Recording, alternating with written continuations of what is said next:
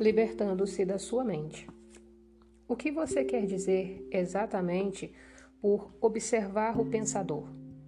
Quando alguém vai ao médico e diz: Ouço uma voz dentro da minha cabeça, provavelmente será encaminhado a um psiquiatra. De uma forma ou de outra, praticamente todas as pessoas ouvem uma voz, ou algumas vozes, o tempo todo dentro da cabeça. São os processos involuntários do pensar, que acreditamos que não podemos interromper, manifestando-se como monólogos ou diálogos contínuos. Você já deve ter cruzado na rua com pessoas doidas, falando sem parar, ou resmungando consigo mesmas. Isso não tem nada de diferente do que acontece com você e com outras pessoas normais, exceto que vocês não falam alto. A voz comenta, especula, julga, compara, desculpa, gosta, desgosta, etc. A voz não precisa ser relevante para a situação do momento, pois ela pode estar revivendo o passado recente ou remoto, ou ensaiando ou imaginando possíveis situações futuras. Neste último caso, ela imagina sempre as coisas indo mal e com resultados desfavoráveis. É o que se chama de preocupação. Às vezes, essa trilha sonora é acompanhada de imagens ou filmes mentais. Mesmo que tenha alguma relação com o momento, a voz será interpretada em termos do passado. Isso acontece porque a voz pertence à mente condicionada, que é o resultado de toda a história passada, bem como dos valores culturais coletivos que herdamos. Assim, vemos e julgamos o presente com os olhos do passado e construímos uma imagem totalmente distorcida. Não é raro que a voz se torne o pior inimigo de nós mesmos. Muitas pessoas vivem com um torturador em suas cabeças, que os ataca e pune sem parar, drenando sua energia vital. Essa é a causa de muita angústia e infelicidade, assim como de doenças. A boa notícia é que podemos nos libertar de nossas mentes. Essa é a única libertação verdadeira. Dê o primeiro passo nesse exato momento. Comece a prestar atenção ao que a voz disse, principalmente a padrões repetitivos de pensamentos. Aquelas velhas trilhas sonoras que você escuta dentro da sua cabeça há anos. É isso que eu quero dizer com o observar o pensador. É um outro modo de dizer o seguinte: ouça a voz dentro da sua cabeça, esteja lá presente como uma testemunha. Seja imparcial ao ouvir a voz, não julgue nada, não julgue ou condene o que você ouve, porque fazer isso significaria que a mesma voz acabou de voltar pela porta dos fundos. Você logo perceberá: lá está a voz e aqui estou eu, ouvindo-a e observando-a. Sentir a própria presença não é um pensamento, é algo que surge de um ponto além da mente. Assim, ouvir um pensamento significa que você está consciente, não só do pensamento, mas também de você mesmo, como uma testemunha daquele pensamento. Isso acontece porque uma nova dimensão da consciência acabou de surgir. Quando você ouve o pensamento, sente uma presença consciente, que é o seu interior mais profundo, por trás ou por baixo do pensamento. O pensamento, então, perde o poder que exerce sobre você e se afasta rapidamente, porque a mente não está mais recebendo a energia gerada pela sua identificação com ela. Esse é o começo do fim do pensamento involuntário e compulsivo. Quando um pensamento se afasta, percebemos uma interrupção do fluxo mental, um espaço de mente vazia. No início, esses espaços são curtos, talvez apenas alguns segundos, mas aos poucos se tornam mais longos. Quando esses espaços acontecem, sentimos uma certa serenidade e paz interior. Esse é o começo do estado natural de nos sentirmos em unidade com o ser, que normalmente é encoberto pela mente. Com a prática, a sensação de paz e serenidade vai se intensificar. Na verdade, Essa intensidade não tem fim. Você também vai sentir brotar lá de dentro uma sutil emanação de alegria, que é a alegria do ser. Não se trata de um estado de transe, nada disso. Se o preço da paz fosse a perda da consciência e o preço da serenidade uma falta de vitalidade e de vivacidade, então não valeria a pena. É exatamente o oposto. Nesse estado de conexão interior, ficamos muito mais alertas, estamos presentes por inteiro.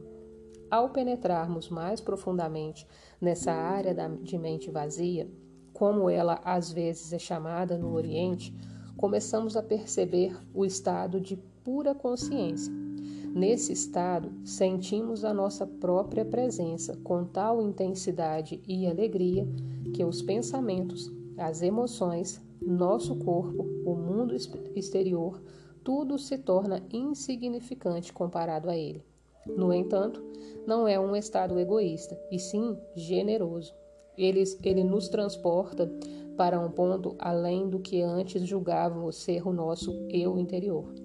Essa presença é essencialmente você e, ao mesmo tempo, muito maior do que você. Em vez de observar o pensador, podemos também criar um espaço no fluxo da mente, direcionando o foco da nossa atenção para o agora. Torne-se consciente do momento. Isso profundamente é gratificante de se fazer. Agindo assim, desviamos a consciência para longe da atividade da mente e criamos um espaço da mente vazia, em que ficamos extremamente alertas e conscientes, mas sem pensar. Essa é a essência da meditação. Na vida diária, é possível pôr isso em prática, dando total atenção a qualquer atividade rotineira. Normalmente, considerada como apenas um meio para atingir um objetivo, de modo a transformá-la em um fim em si mesma. Por exemplo, todas as vezes que você subir ou descer as escadas em casa ou no trabalho, preste muita atenção a cada passo, a cada movimento, até mesmo a sua respiração. Esteja totalmente presente. Ou quando lavar as mãos, preste atenção a todas as sensações provocadas por essa atividade, como o som e o contato com a água, o movimento das mãos, o cheiro do sabonete e assim por diante. Ou então, quando entrar em seu carro, pare por alguns segundos depois de fechar a porta e observe o fluxo da sua respiração. Tome consciência de um silencioso, mas poderoso sentido de presença, para medir sem errar o seu sucesso nessa prática, verifique o grau de paz dentro de você. Portanto, o passo mais importante na caminhada em direção à iluminação é aprendermos a nos dissociar de nossas mentes. Todas as vezes que criamos um espaço no fluxo do pensamento, a luz da nossa consciência fica mais forte. Um dia você pode se surpreender sorrindo para a voz dentro da cabeça, como sorriria para as travessuras de uma criança. Isso significa que você não está mais levando tão a sério o que vai pela mente, pois o seu interior não depende dela.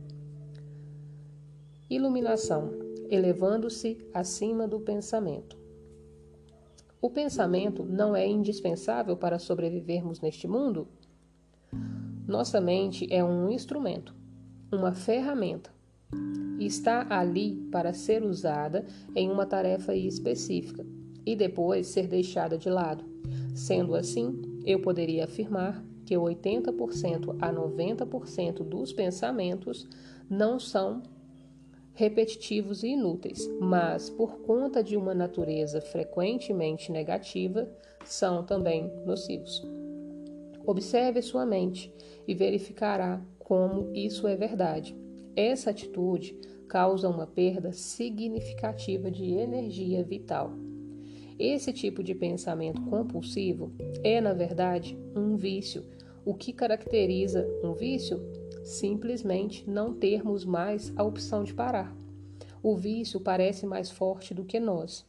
Proporciona ainda uma falsa sensação de prazer, um prazer que quase sempre se transforma em um sofrimento. Por que temos de ser viciados em pensar? Porque estamos identificados com esse processo, já que a percepção do eu interior tem origem no conteúdo e na atividade de nossas mentes. Acreditamos que deixaríamos de existir se parássemos de pensar. No processo de crescimento, construímos uma imagem mental de nós mesmos, baseada em nosso condicionamento pessoal e cultural. Podemos chamar isso o fantasma pessoal do ego. Consiste em uma atividade mental e só pode ser mantido através de pensar constante. A palavra ego tem sentidos diferentes para pessoas diferentes, mas aqui significa um falso eu interior, criado por uma identificação inconsciente com a mente. Para o ego, momento presente dificilmente existe. Só o passado e o futuro são considerados importantes.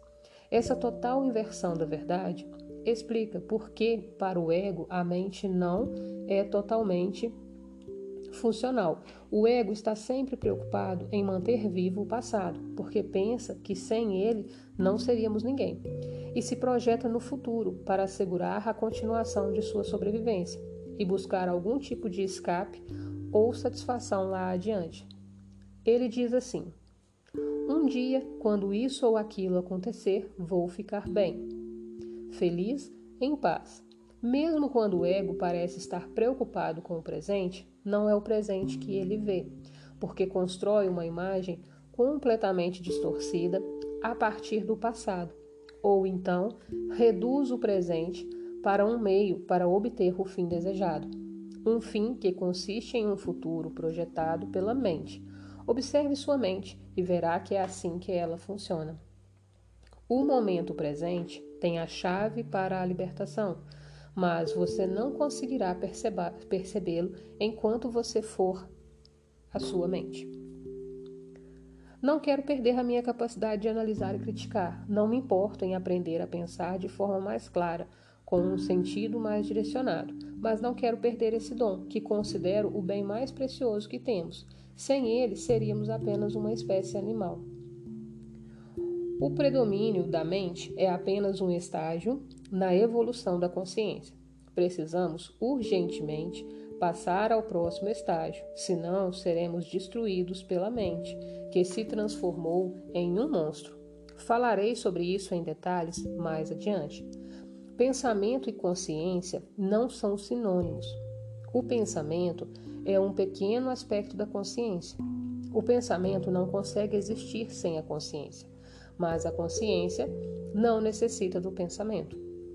A iluminação significa chegar a um nível acima do pensamento e não ficar abaixo dele, ao nível de um animal ou de uma planta. No estado iluminado, continuamos a usar nossas mentes quando necessário, mas de um modo mais focalizado e eficiente. Assim, utilizando nossas mentes com objetivos práticos, não ouvimos mais o diálogo interno, involuntário, e sentimos uma enorme serenidade interior. Quando usamos de fato nossas mentes, e em especial quando necessitamos de uma solução criativa, há uma oscilação de segundos entre o pensamento e a serenidade, entre a mente e a mente vazia. O estado de mente vazia é a consciência sem o pensamento. Só assim é possível pensar criativamente, porque somente desse modo o pensamento tem alguma força real. O pensamento sozinho, quando não mais conectado com a área da consciência, que é muito mais ampla, rapidamente se torna árido, doentio e destrutivo. A mente é, em essência, uma máquina de sobrevivência. Ela executa muitas coisas boas, quando, por exemplo, ataca outras mentes e se defende delas, coleta, armazena e analisa uma informação, mas não é nada criativa. Todo artista verdadeiro, quer tenha ou não consciência disso, cria a partir de um lugar de mente vazia, que se origina de uma serenidade interior. A mente, então, dá forma ao impulso criativo ou insight. Até mesmo os grandes cientistas têm relatado que as suas descobertas mais originais aconteceram em um momento de serenidade mental. Uma pesquisa nacional realizada com alguns dos matemáticos mais preeminentes que já atuaram nos Estados Unidos, incluindo Einstein, para estudar seus métodos de trabalho, mostrou que o pensamento é apenas uma parte secundária da fase breve e decisiva do ato criativo em si. Logo, eu poderia dizer que a maioria dos cientistas não é criativa, não porque não sabe pensar, mas sim porque não sabe como parar de pensar. Não foi a mente, nem o pensamento que criou o milagre da vida ou nossos corpos. É claro que existe uma inteligência de uma dimensão muito maior do que a da mente, trabalhando para manter tudo isso funcionando. Como uma simples célula humana, que é tão pequena, pode conter instruções dentro do DNA que encheriam mil livros de 600 páginas cada um? Quanto mais aprendemos sobre o funcionamento do corpo, mais percebemos como é vasta a inteligência que age dentro dele e como sabemos pouco a esse respeito. Quando a mente se relaciona com o corpo, transforma-se na mais maravilhosa das ferramentas. Serve então a alguma coisa maior que ela mesma.